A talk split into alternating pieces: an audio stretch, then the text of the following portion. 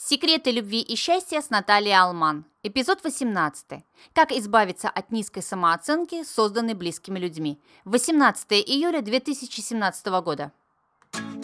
Здравствуйте, я Наталья Алман, ведущая этой программы. Здесь мы говорим о том, как сделать нашу жизнь увлекательной, наполненной, радостной и позитивной. Я буду щедро делиться своими знаниями, полученными мной в Европе и Америке, которые помогут вам овладеть секретами любви и счастья.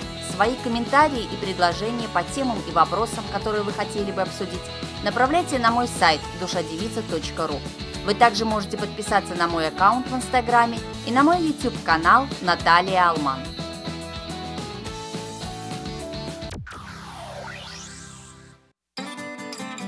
Сегодня поговорим о том, что делать, если авторы низкой оценки вас – это ваши самые близкие и нежно любимые люди, родители, любимый партнер, дети, наконец. Что делать, если вас все-таки любят, причем преданно и нежно, но оценивают низко? Во-первых, не расстраиваемся. Вы такие на свете не одни.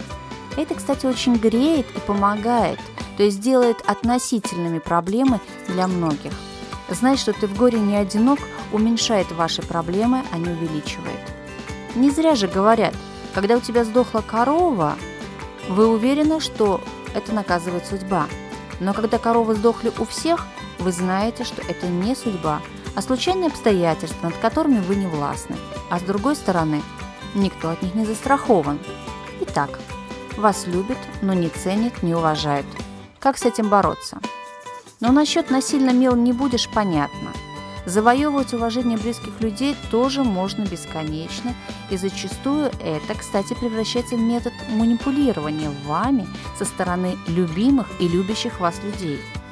Поэтому проще и лучше для собственного ментального здоровья заняться собственным отношением к этой оценке, чем пытаться ее изменить.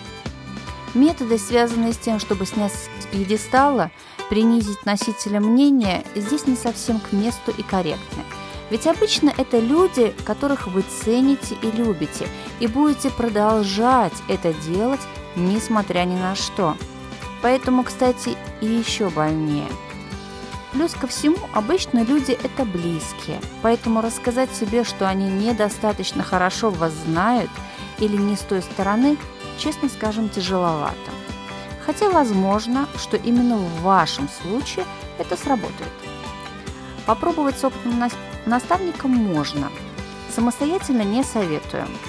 Наворотите дров, не закончите одну проблему, как уже создадите себе другую.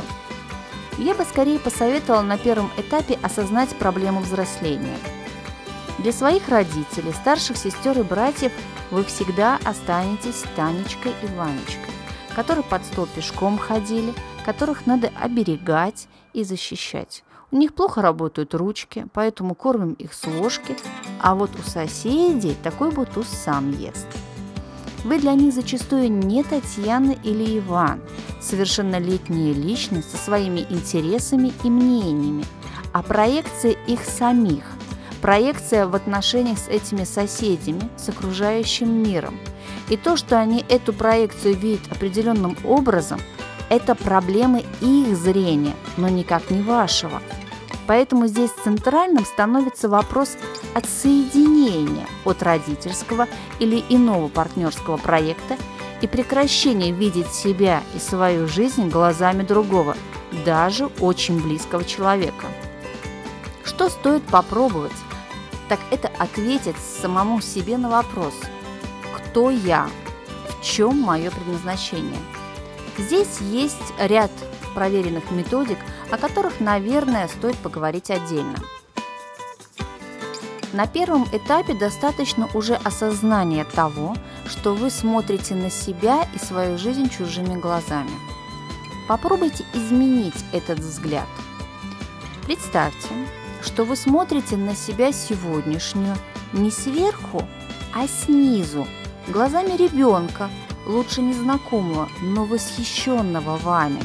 И он говорит, какая красивая тетя, какая у тети машина, и она умеет ее водить. А как тетя умна и самостоятельна, знает, что мороженое холодное и ест медленно. Сама в магазин ходит и умеет контролировать свои покупки. Конечно, я какие-то вещи утрирую, но идея понятна. Представьте человека, который вами восхищен, и пусть он произнесет мнение, которое противоположно тому, что вы прокручиваете у себя в мозгу. Причем вы для этого человека образец для подражания, его идеал, его проекция на то, каким надо быть в отношениях с миром. Еще один вариант. Это поблагодарить за мнение, за интерес к вашей жизни, но остаться при своем мнении. Ну, например, «Мама, я тебе так благодарна за все, что ты делаешь, ты так интересуешься мной, так переживаешь за меня, что просто забываешь о себе, и я тебе за это благодарна, за те добрые эмоции, которые ты даришь мне, за время. Но моя жизнь – это моя жизнь, и ты, конечно, не можешь даже представить себе всех факторов, которые мне приходится при... принимать во внимание, поступая так, а не иначе. Потому что если бы было бы по-другому, ты не была бы собой, а я мной. Но я люблю тебя такую, какая ты есть. И я благодарна тебе за любовь, за то, что ты меня любишь такой, какая я есть. Как-то так. Попробуйте также разделить сферы, в которых вас оценивали от тех, которые для вас важны сейчас. То есть, условно, не мыть руки перед едой – это, наверное, для мамы признак нечистоплотности. Но это не касается вашего ведения дел, взаимоотношениях с людьми, с вашим любимым человеком, секса, наконец. То есть вы ограничиваете область, которая относится к комментарии любящих вас людей, узкой сферой и не распространяете их на всю вашу жизнь.